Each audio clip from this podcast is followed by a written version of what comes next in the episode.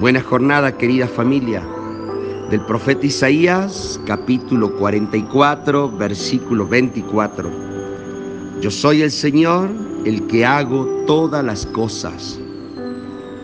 No queda duda que nuestro Dios es el creador de todo, no queda duda que nuestro Señor es el que hizo todas las cosas y nos hizo a nosotros.